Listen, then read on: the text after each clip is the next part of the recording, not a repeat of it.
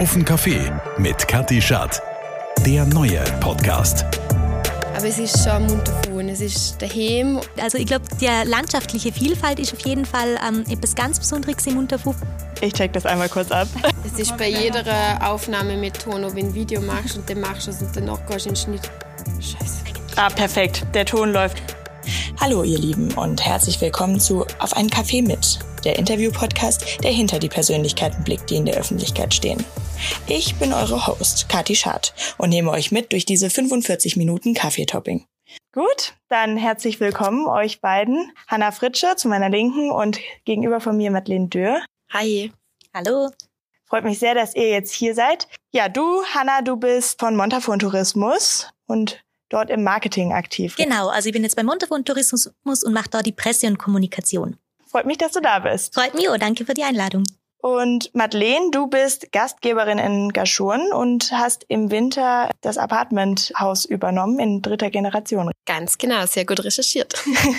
Hanna, du bist bei ähm, Montafon Tourismus. Ihr als Destination, welche Aufgabe habt ihr? Ähm, man kann sagen, historisch bedingt, also wenn man gerade vielleicht einen Schritt zurückgehen, hat eine Tourismusorganisation eigentlich immer die Aufgabe gehabt, äh, also damals war es eben die Tourismus, äh, ein Verschönerungsverein in dem Sinn, hat sich um die Landschaftspflege gekümmert, hat sich um die Errichtung der Wanderwege gekümmert, hat sich quasi immer den kümmert, wenn es ein, ein Marktversagen geht hat in dem Sinn.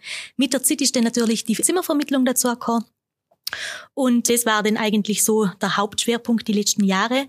Aber heute wissen wir, ein Gast findet jetzt im Montafon auch ein Zimmer ohne Montafon Tourismus. Mhm. Das heißt, äh, unsere Aufgaben sind weit breit gefächerter und vielleicht für viele gar nicht so nahbar, wie man das so denkt. Also wir haben wirklich jetzt gerade in der letzten Zeit der Fokus sehr auf die internen Aufgaben gelegt.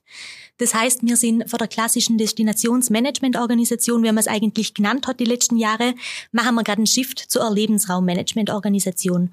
Das heißt, es wären jetzt nicht ausschließlich nur noch die Gäste angesprochen, sondern auch die Einheimischen. Genau, die Wirkung nach innen ist es jetzt eigentlich was uns aktuell sehr beschäftigt. Mhm. Wie groß ist euer Team denn, mit dem ihr da zusammenarbeitet? Ähm, wir haben aktuell rund 50 Mitarbeiter an sechs verschiedenen Standorten. Die Hälfte kümmert sich um den Gäste-Gastgeber-Service und die andere Hälfte ist im Marketing, Pressekommunikation, Erlebensraummanagement, Veranstaltungen, genau. Jetzt seid ihr ja nicht von den Bergbahnen. Das, äh, glaube ich, gerät öfter mal in Verwechslung, sondern ihr seid wirklich die Tourismusregion. Mhm. Ähm, Ihr arbeitet aber ja wahrscheinlich mit den Bergbahnen eng zusammen. Wie sieht da die Zusammenarbeit aus? Auf jeden Fall. Also die Bergbahnen, die Munterfoner Bergbahnen sind Gesellschafter vom Munterfon Tourismus und natürlich ganz starke Partner, mit denen wir ganz viel und eng zusammenarbeiten. Hinsichtlich Vermarktung, hinsichtlich Produktentwicklung, aber auch bei teilweise bei Events arbeiten wir wirklich Hand in Hand. Stichwort Weltcup Montafon, also genau. Ist wirklich eine starke Partnerschaft. Madeleine, du führst nun das Apartment Spattler gemeinsam mit deiner Mama. Ganz genau. Seit wann und warum? Offiziell ähm, die Übergabe von meiner äh, Großmutter oder halt von meiner Anna zu mir war wirklich im Winter 22, 23. Das war die erste Saison, die ich gemacht habe, wo wirklich mein Name auch untergestanden ist oder auch beim Mutter von Tourismus den gemeldet war. Aus Gründen, dass meine Anna Mitte 70 ist. Ähm, es sind einfach Sie hat Alter erreicht, sie hat das gemacht über 45 Jahre lang. Zimmervermietung mit Frühstück. Jeden Morgen. Das ist eine ganz schön lange Zeit. Das ist eine ganz lange, lange Zeit und sie hat ganz, ganz, ganz viel Herzblut in ihr gesteckt. Also es ist schon ganz lustig. Die ersten Stammgäste, die kommen immer noch, mittlerweile mit Kinder und Enkel, sind uns wirklich äh, treu geblieben. Und wir haben einfach umgestellt jetzt auf Apartments, und ich habe es übernommen, umgestellt auf Apartments, weil ich gesagt habe, ich möchte die Zimmervermietung mit Frühstück, das kann ich nicht. Ich habe ich hab einen ganz normaler Job, also ich bin ganz normal angestellt ohne. Und ähm, mit Apartments, das klappt recht gut. Ich habe das für meine Eltern mitgekriegt. Die haben auch Apartments im Nebenhaus und machen das jetzt seit ja, 23 Jahren. Und ich habe dann gesagt, okay, das funktioniert für mich und habe dann die Gästezimmer renoviert, beziehungsweise rausgerissen. Es sind sehr viele Wände gefallen. Es ist ja, neue Wände aufgestellt worden, ähm, neu eingerichtet. Und jetzt haben wir äh, zwei Apartments, die wirklich ähm, ich betreue. Genau. Wieso Tourismus? Ja, wieso der Tourismus? Ich bin im Tourismus aufgewachsen. Also ich habe, ähm, wir haben zuerst bei meiner Anna gewohnt. Ich habe Frühstück haben wir gehabt, zwar in der privaten Küche, aber es war immer Tür offen zum Aufenthaltsraum vor der Gäste. Man das heißt, konnte nicht dran vorbeigehen. Genau, also wenn die irgendwie was Welle haben, das hat irgendwie jeder, die haben mich auch als Kinder, also jetzt vom Kleinen auf, von die mich kennen, jetzt mhm. teilweise sind schon so ziemlich alt und kommen nicht mehr, aber Tourismus war irgendwie immer da und meine Eltern haben beide im Tourismus geschafft, als Koch und Mama im Gastgewerbe, aber auch in der Skischule. Also ich bin selber in der Skischule gestanden als Ferialjob. Ähm, meine Mama hat staatliche Ausbildungen. Ähm, der Tourismus war irgendwie immer da und ich, ich komme vom Geschorra und jeder, wo da schon mal war, im Winter sind da wahnsinnig viele Leute und dann mm, sperrt Bergbahn zu, es ist noch Ostern und dann ist einfach tote Hose da drin. Ähm, und ich finde, du musst einfach irgendwann mit dir selber sagen, möchte ich im Tourismus bleiben oder möchte ich dort nicht bleiben. Und für mich war auch als Jugendliche so, nein, ich will das nicht. Natürlich, irgendwann hat man so eine rebellische Phase, wo man sagt, na, mir nervt das und jeden Samstag die Abreise und das will ich nicht. Aber irgendwann, glaube ich, muss man mit dem, was, wo wir wohnen und was, was man uns gehört und was uns geschenkt war, ist mit dem, die so weiterträger und dass es, glaube gut läuft und dass, dass Montafu eine gute Destination ist und beliebt ist, Hanna, ich glaube, das, da sind wir uns einig. Auf jeden Fall. Ähm, warum, was hält dich genau im Montafon? Wahrscheinlich, weil du da aufgewachsen bist, weil es ja ein Stück von deinem Herzen ist. Woanders Tourismus, könntest du dir das überhaupt vorstellen? Also ich glaube, Wintertourismus ist ähm, kann ich mir vielleicht schon mal woanders vorstellen, dass ich dort, sag ich, mach da vielleicht mal, weiß ich nicht. Habe mir irgendwie noch nicht so Gedanken drüber gemacht, aber da geht's halt nicht ums Skifahren. Und das Skifahren ist im Herz und das passt gut, aber es ist schon Munterfuhren, es ist daheim und ich habe es mal probiert, im Bluditz zu wohnen, das hat gar nicht funktioniert. dann habe ich gesagt, na, da muss ich wieder zurück, da muss ich wieder zurück. Auch wenn Vorarlberg noch ganz, ganz viele schöne Orte bietet, aber es ist schon daheim und ich finde immer, also es hat ja mal den Slogan gegeben, oder gibt es denn noch dort arbeiten, wo andere Urlaub machen, aber ich wohne da, wo andere Urlaub machen und ich kann das weitergehen und ähm, ich bin, ja, ich habe mein Herz verloren. Mhm. eh schön. Jetzt ist ähm, der Winter 22, 23 vorbei. Ähm, Madeleine, erste Saison für dich. Was ist dein Fazit? Es ist mehr Arbeit wie gedacht. also ich war schon in den letzten Jahren immer am Samstag äh, mit dabei bei der Abreise, habe auch für meine Mama die Homepage und so gemacht. Und da haben wir schon gedacht, ja, ja ich kenne mich aus, ich weiß, wie der Hase läuft, da das kleine Wäsche machen. Aber es ist nicht so. Also es ist wirklich mehr Arbeit, wie es wahrscheinlich auch von außen äh, ausschaut. Und es ist schon mehr Arbeit, wie man sich vielleicht denkt, so beim Innenschnuppern. Aber es, die, die Leute kennen da auch sehr viel zurück. Ich meine, klar, man hat ein paar Leute, wo man sich denkt, hm, schauen wir mal, ob die nächstes Jahr nochmal kommen. Aber wenn die Leute einfach kommen und, und fröhlich sind und dann machen sie den ersten Schritt in die Wohnung rein. Und bei uns ist jetzt auch alles neu renoviert. Das heißt, es hat eigentlich, wo sie bucht haben, da gar keine Bilder oder so gehen. Mhm. Sie haben wirklich vom Plan nachher bucht und dann stand sie da drinnen und dann merkst du so, wieso klar leichtert sind. Ah ja, das, was wir da bucht haben, das hat, passt. das schaut wirklich Seite so. war nicht nur modern, sondern auch die, das Apartment. Ganz genau. Und sie sind einfach fröhlich und sie sind da und sie sagen, oh, und wenn das Wetter mal schlecht ist, ist es halt egal, aber sie gehen, wenn du sie am Freitag dann wieder die verabschiedest und vielleicht dann noch Kassierer gehst, du merkst einfach, wie sie eine ganze Woche lang Energie tankt haben. Manchmal natürlich, wenn der Schnee frisch ist und der Himmel blau die ganze Woche, ist man ein bisschen neidisch, aber ja, also ich freue mich auf die nächste Saison und ich freue mich auch auf den nächsten Winter. Ein Highlight und ein Lowlight, gab's da sowas? Lustige Gästebegegnungen oder sowas? Mein Highlight war eigentlich so meine allerersten Gäste, die waren so ähm, 20 oder so, so ein ganz junges Pärchen. Und genauso wie ich bei der, beim E-Quartierer dann so gesagt habe, ja, ich weiß irgendwie nicht genau. Also ich habe es schon öfters gemacht, auch bei der Mama, aber halt meine eigene Wohnung und mein eigenes Ding und ihnen jetzt erklären, wie ich das gern hätte ist dann halt schon einmal anders, wie bei der Mama. Ich gesagt, ja, wenn sie das so will, erkläre ich das so, hinterfrag nicht viel. Aber bei mir selber schon, ja, da wäre denn der Müll und dann denkst du so, hast du das schon okay, dass der da steht? und sie waren so 20 und die waren, glaub einfach auch froh, wo ich dann wieder gegangen bin. Also das war schon so. Und ich hoffe, die kommen noch wieder und ähm, voll nett, sie folgen uns und auf Instagram und schreiben und manchmal und reagieren auf Stories. Also das ist ganz cool. Ähm, ja, was ist so slow? Hm ich würde sagen, so während der Saison nicht wirklich was. Ich meine, klar, wir haben nicht so gut Schnee gehabt, aber ich meine, da kann niemand wirklich was mhm. davor. Es war eher so ein bisschen der Stress, bis es fertig wird. Also wir haben sehr, sehr viel selber renoviert und es war wirklich bis 22. Dezember so wir sind die letzten. Also knapp auf Kante. Genau. Aber ich glaube, das hat jeder. Ich glaube, wenn man so, also nicht nur im Munterfuhr oder Bregenzer Wald oder generell, es ist immer, wenn du auf einer Saison nachher fertig machst, glaube ich nicht, dass irgendjemand sagt, ah ja, wir waren ganz gemütlich Anfang Dezember, Mitte November fertig. Na, es sind immer alle irgendwie so am Schluss rotieren sie. Hanna, ähm, auch ihr habt ja sicherlich Fazit gezogen ähm, von Destinationsseite. Äh, was ist euer Fazit?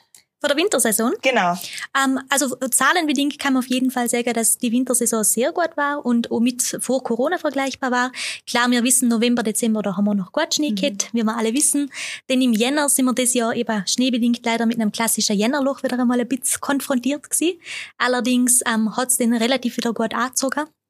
Und ähm, mit Ende Saison oder gerade zum Ende hin haben wir dann wirklich wieder super Bedingungen gehabt und ja, wir sind zufrieden gewesen. Und unzufrieden. Auf jeden ähm, Fall. Laut Bergbahn ähm, gab es bei den Beförderungen auch ein Plus von, ich glaube, knapp fünf Prozent, 4, irgendwas waren es, glaube ich.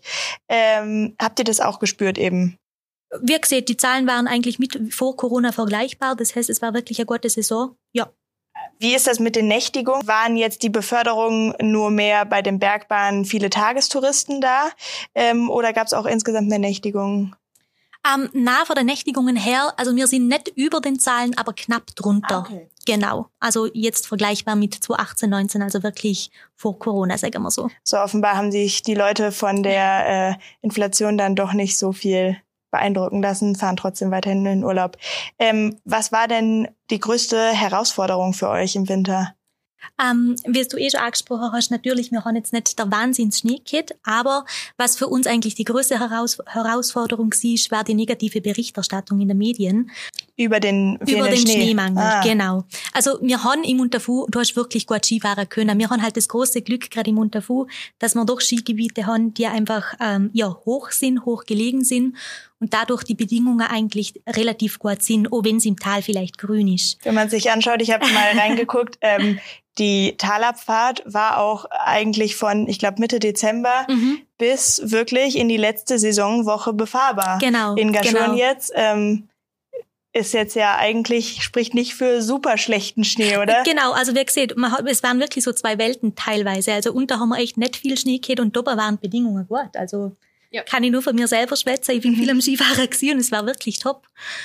Und ähm, wie gesagt, das war so die größte Herausforderung für uns. Und wir haben halt versucht, mit, ähm, ja, mit aktuellem, mit authentischem Bildmaterial auf Social Media, auf YouTube, ja, da gehst einfach ein authentisches Bild zum Vermitteln und zum zeigen, du, schauen, wir haben Schnee, kann, es sind gute Bedingungen, wir können gut fahren. Es ist ja jetzt ein Thema, das wird uns noch ein bisschen länger beschäftigen. Der Klimawandel hält Einzug. Wir können nicht drüber hinwegschauen. Es gibt grundsätzlich weniger Niederschlag. Die Temperaturen werden wärmer. Ganz oft passiert es in der Saison, dass es am ersten Tag schneit, dann kommt irgendwie, weiß ich nicht, ein halber Meter Neuschnee und dann regnet es plötzlich drauf. Wie stellt ihr euch denn der Thematik?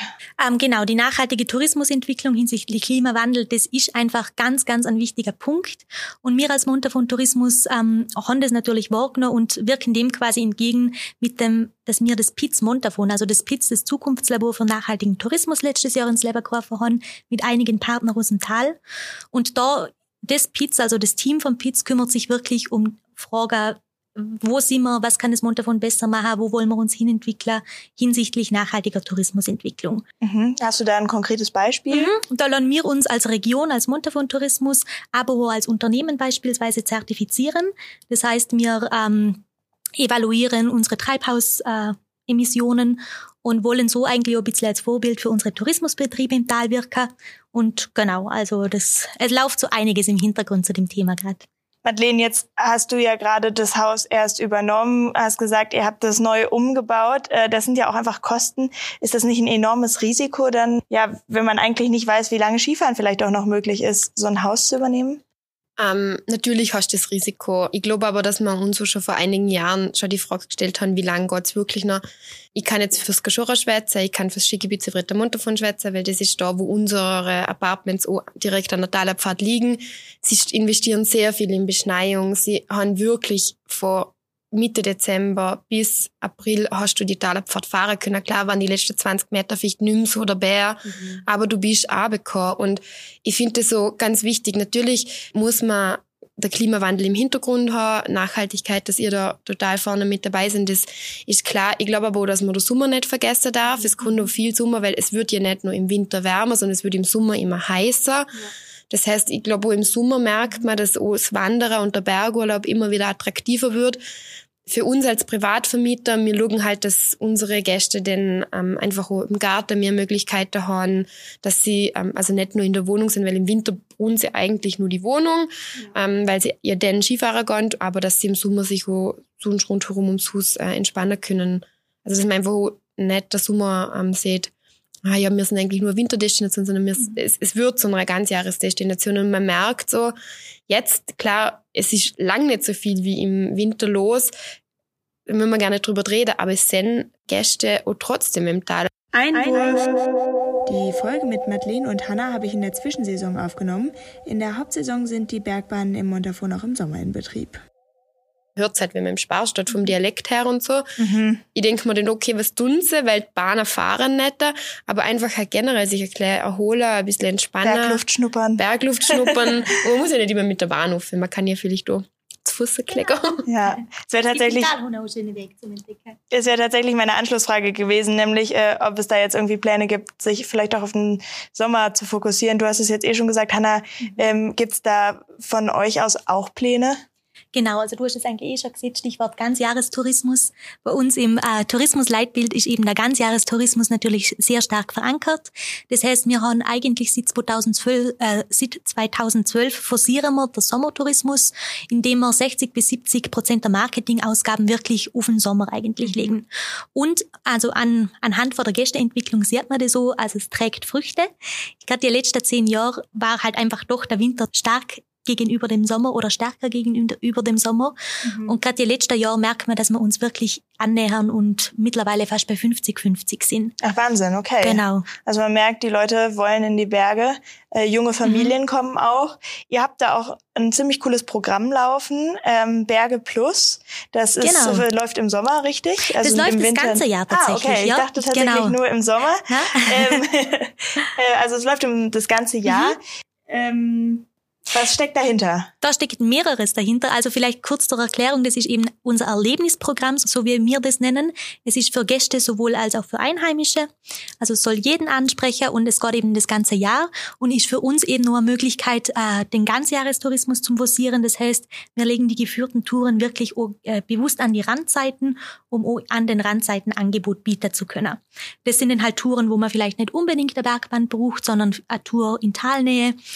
Und ähm, wie gesagt, das Erlebnisprogramm basiert darauf, dass es eben geführte Touren sind.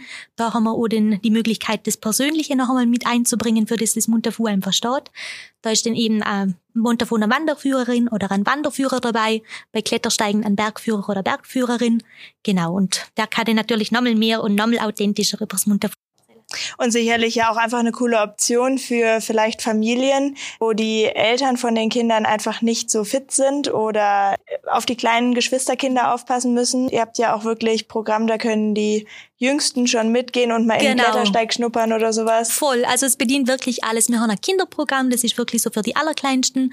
Dann gibt's aber Programmpunkte, wo einfach eine ganze Familie mitmachen kann, wie du es eh schon gesehen hast. Ein, ein einsteigerfreundlicher Klettersteig oder eine gemütliche Wanderung, wo Kinder gut mitgehen können. Also da ist wirklich für jeden was dabei. Ähm, gibt es denn jetzt Dinge, jetzt sitzt ihr hier beisammen, Gastgeber und Destination, ähm, die ihr euch von Gastgeberseite vielleicht noch wünschen würdet? Ähm, grundsätzlich vielleicht noch da ganz kurz dazu, im Unterfu haben wir sicher die Besonderheit, dass es sehr viele private und kleinstrukturierte mhm. Betriebe gibt, eben wer ihr natürlich jetzt auch sind. Und ähm, das macht das Ganze einfach noch einmal spannender, hätte ich sagen. Also ich habe das Gefühl, wir haben im Unterfuhr einen sehr starken Zusammenhalt, was das anbelangt. Und wir merken auch, dass es total wichtig ist, eben dadurch, dass viele private Gastgeber sind, die ja auch teilweise noch einmal verstärkt an die Hand zum die. Und wir vom Montafon Tourismus haben äh, die Montafoner Gastgeberakademie ins Leben gerufen vor ein paar Jahren. Und da bieten wir eben, wenn wir das Gefühl haben, so kleine Betriebe sind doch teilweise ein bisschen beratungsintensiver, unterschiedliche Kurse an, wo die Gastgeber kostenlos teilnehmen können. Das bedient ja jegliches Thema von Social Media, Preiskalkulation, Digitalisierung, also da ist sehr vieles dabei oder eben auch Nachhaltigkeitscheck. Und dort hätten wir uns natürlich freuen, wenn der Gastgeber vielleicht noch einmal verstärkter teilnehmen. Aber sonst im Großen und Ganzen ist es, glaube ich, wirklich äh, eine sehr gute Zusammenarbeit. Madeleine, äh, jetzt andersrum, habt ihr Dinge, wo du einfach sagst, Mensch, ähm, das läuft noch nicht so super, beziehungsweise ähm, an der und der Stelle könnte vielleicht noch optimiert werden, dass das Erlebnis für die Gäste noch besser wird, was ihr euch einfach als Gastgeber von Montafon Tourismus zum Beispiel, jetzt in diesem Beispiel, wünschen würdet? Ähm, also wie Tana schon gesagt hat, die Gastgeberakademie, ich glaube, dass die richtig, richtig viel bringt. Bei uns, also jetzt, ich kann ja wirklich immer nur für mich reden, ich mache es ja nicht ganz allein, also ich habe ja meine Mama noch dabei und ganz lustig, im Nebenhaus wohnt dann noch meine Gotte, das heißt, wenn irgendwie was ausgeschrieben wird, irgendjemand von uns drei Gotten halt und dann wird daheim abgedatet. Ähm, ich finde, dass Montafon Tourismus eigentlich auch immer da ist. Also egal, welche Frage man jetzt hat, vor allem, ich bin jetzt neu eingestiegen, klar, ich habe viel mitgekriegt von, von der Mama, die Situation so läuft es, aber auch neue Fragen, sie waren eigentlich, waren da immer da. Ich finde das Programm, was sie bieten, ähm, passt wunderbar. Vor allem, was ich erkläre, merke, ist so der Umbruch ins o Innen, also nach mhm. innen, genau. dass es jetzt nicht mehr so nur nach außen geht und wir holen Leute ins Tal, sondern dass es einfach mehr ähm, nach innen ist. Da habe ich aber dann nicht so viele Berührungspunkte, weil für also meine Unterkunft ist interessant für alle Leute, also ab der Grenze vielleicht Bregenz oder so, mhm. dass man mal ein Wochenende macht, aber von dem her, na, also so dieses eine Ding, wo ich sage, das bucht jetzt unbedingt, na, ähm, das passt eigentlich ganz gut. Wir kriegen fast alles bei euch, was wir brauchen.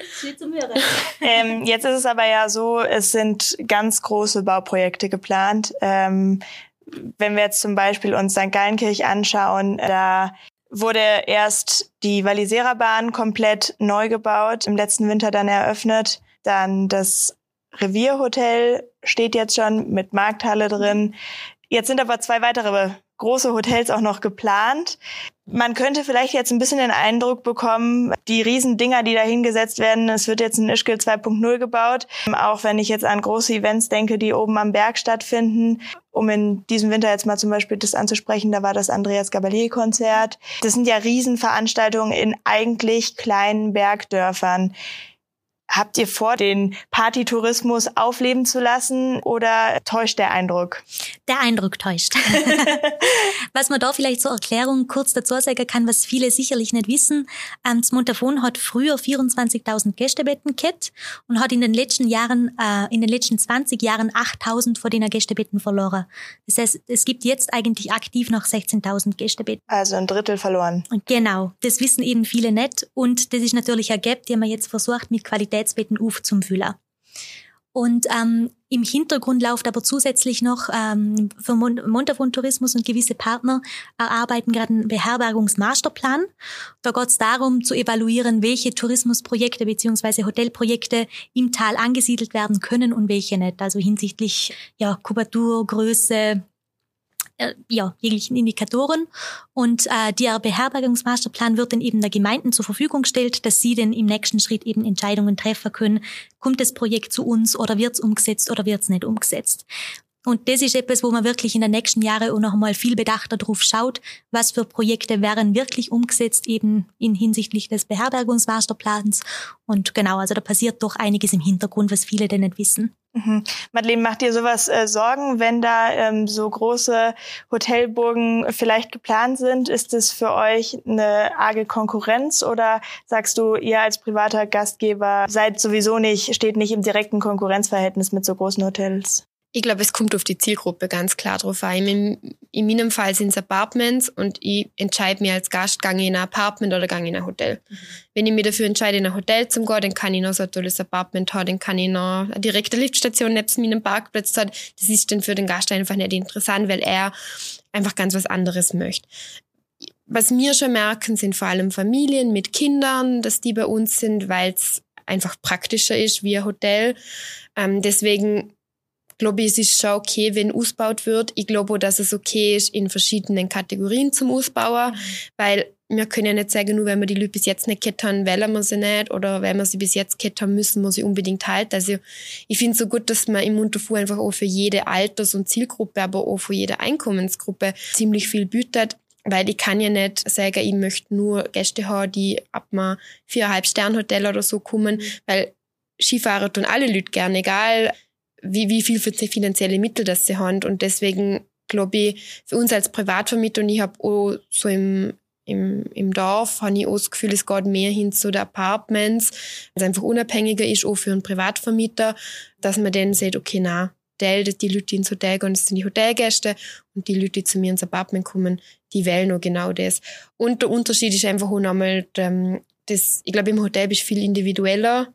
Natürlich schön, wenn man die Rezeptionistin nach dem dritten Winter immer noch kennt, mhm. aber ich glaube, da ist viel mehr Wechsel drin und das hast du halt im Privathaus nicht. Also ich, wie gesagt, die kommen und ich weiß in fünf Jahren, wenn sie kommen, wissen sie, wie ich ausschaue, wenn ich fünf Jahre älter bin. Also das ist einfach viel ähm, stabiler, glaube ich. Ich glaube auch, dass man im Hotel nie so den Bezug zum Vermieter hat, wie mir das jetzt als Privat haben, einfach auch, weil man ganz anders angeht. Also ich glaube, dass die Gäste, die zu uns kommen, die kommen mit ganz anderen Anliegen, wo man klopfen bei uns an der Wohnungstür und sagen, kann ich vielleicht mal einen Trichter ausleihen? Ich meine, das ist natürlich im, im Hotel netter, oder? Ja, das, das ist dann halt einfach eine andere Herangehensweise, ein anderer Zugang. Mhm.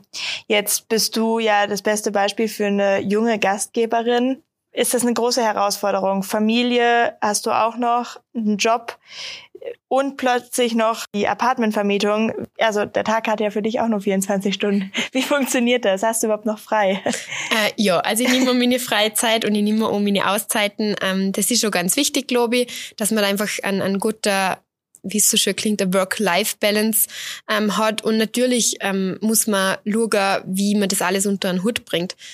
Man darf aber auch nicht vergessen, ähm, wir haben das Haus oder wir richten das Haus immer noch an, in dem jetzt die Apartments sind, in dem wo meine Großeltern noch wohnen und in dem wo wir den wohnen würden. Ich glaube, dass das so einfach ein wichtiger und großer Schritt zum Thema Nachhaltigkeit und mehr Generationenhaushalt und einfach nicht ein neues Haus bauen, sondern wirklich ein altes, bestehendes zu renovieren. Und es ist ja nicht so, dass ich einen 100% angestellten Job habe und dann eine Familie und dann eine Vermietung. Also ich teile mir das schon klar auf. Und, äh, aber ich glaube, es ist die richtige Entscheidung. Also ich glaube, es ist schon die, die Zukunft und nur das, wo es wo es angehen äh, muss. Und ich glaube, es ist schon wichtig, dass jüngere Leute, so wie in meinem Alter, dann sagen, ich übernehme von der, daheim was oder ich führe das weiter, weil wir können noch so viele Hotels anstellen, es, die, die Private braucht es trotzdem. Auf jeden Fall, ja. ja. Jetzt hast du es übernommen von deiner Oma.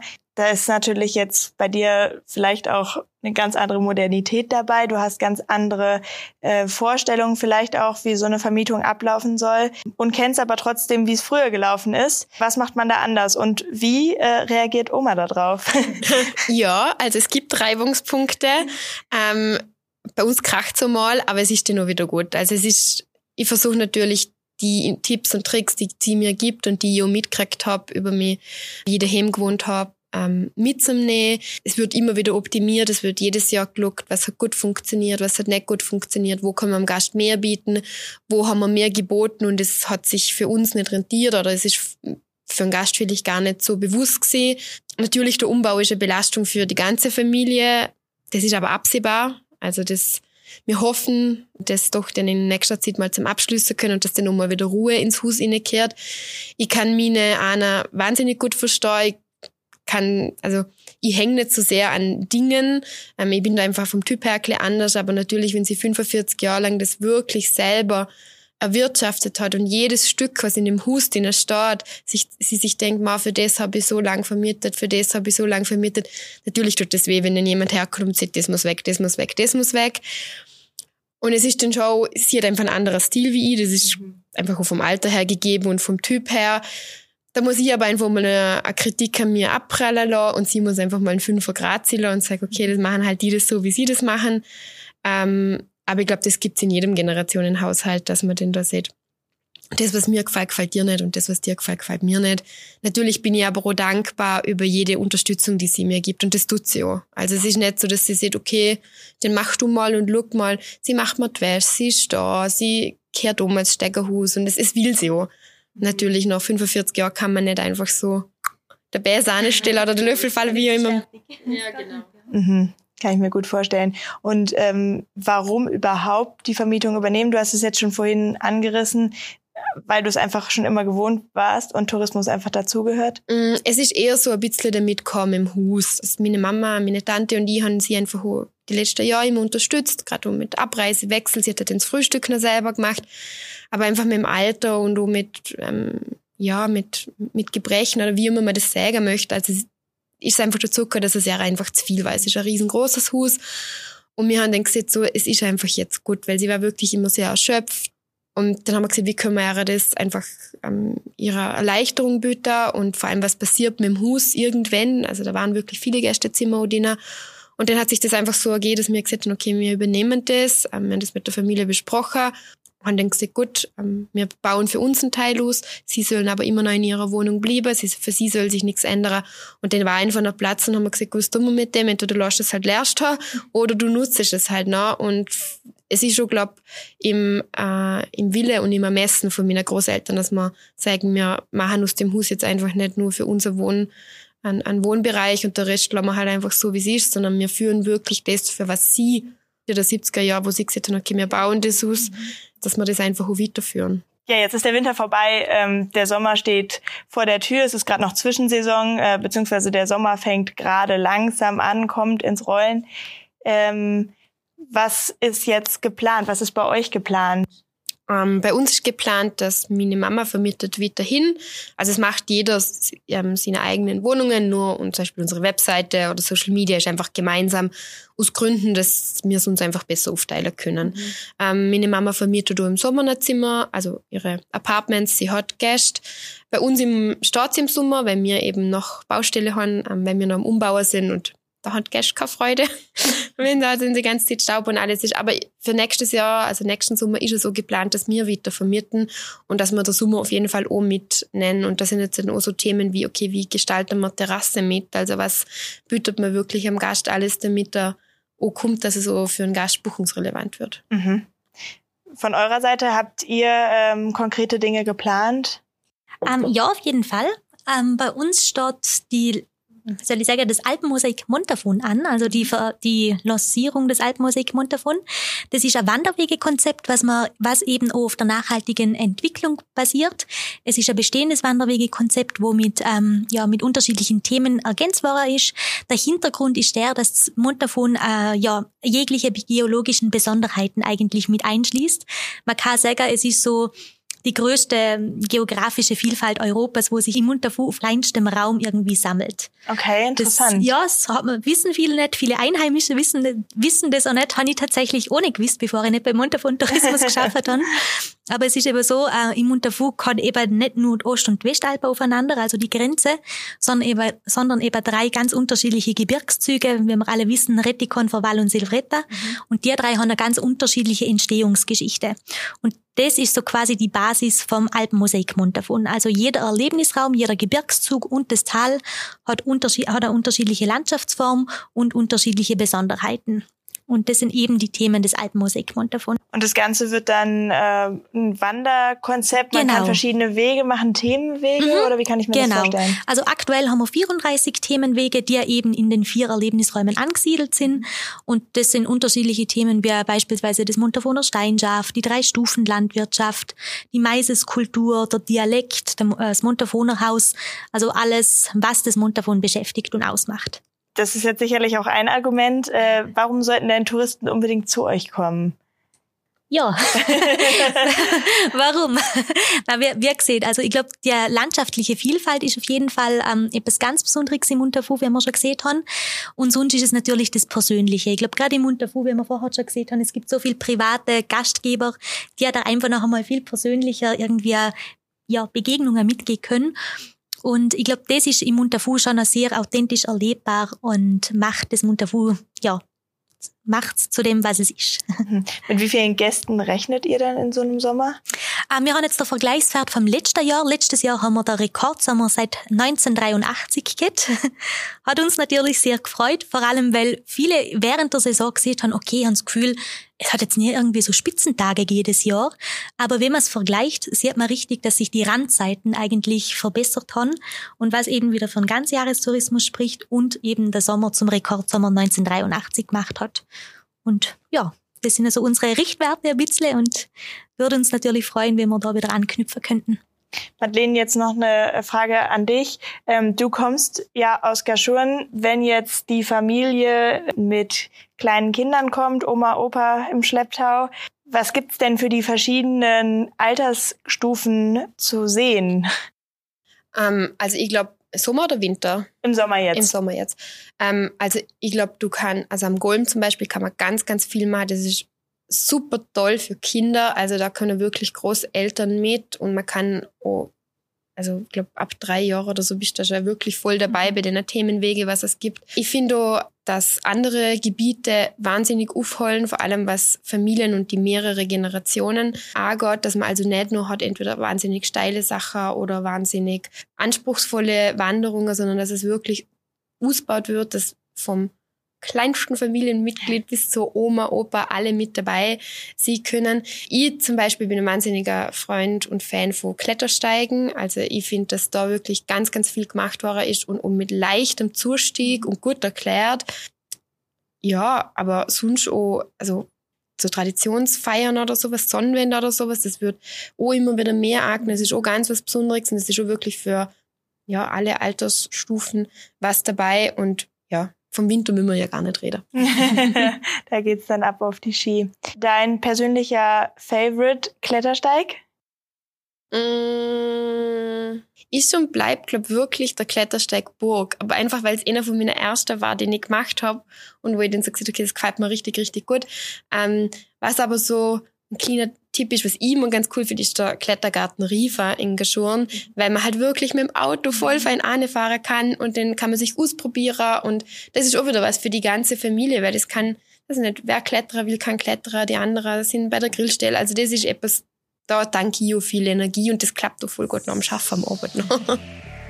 Was wir also auf jeden Fall festhalten können, das Montafon ist dahin, wie Madeleine so schön gesagt hat. Und außerdem sind Familie, Beruf und die Vermietung doch irgendwie vereinbar. Vielen Dank euch auf jeden Fall fürs Einschalten.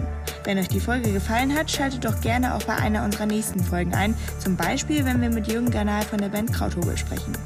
Er erzählt, wie es so ist, auf der großen Bühne zu stehen und was ihm persönlich hilft, neue Songs über seine Heimat zu schreiben. Außerdem sprechen wir mit Clarissa von Clarissa Kock. Sie ist Mutter und gleichzeitig Geschäftsführerin eines Unternehmens. Auf Instagram hat sie fast 37.000 Followerinnen und Follower. Wie schafft man es, Familie und Job unter einen Hut zu bringen und wie ist es, von einer breiten Masse auf Instagram gesehen zu werden? Ich freue mich auf jeden Fall schon auf unser nächstes Kaffee-Date und sage deshalb bis in zwei Wochen. Diese Podcast-Folge wurde produziert von der Neue Vorarlberger Tageszeitung. Täglich aufs Neue informiert.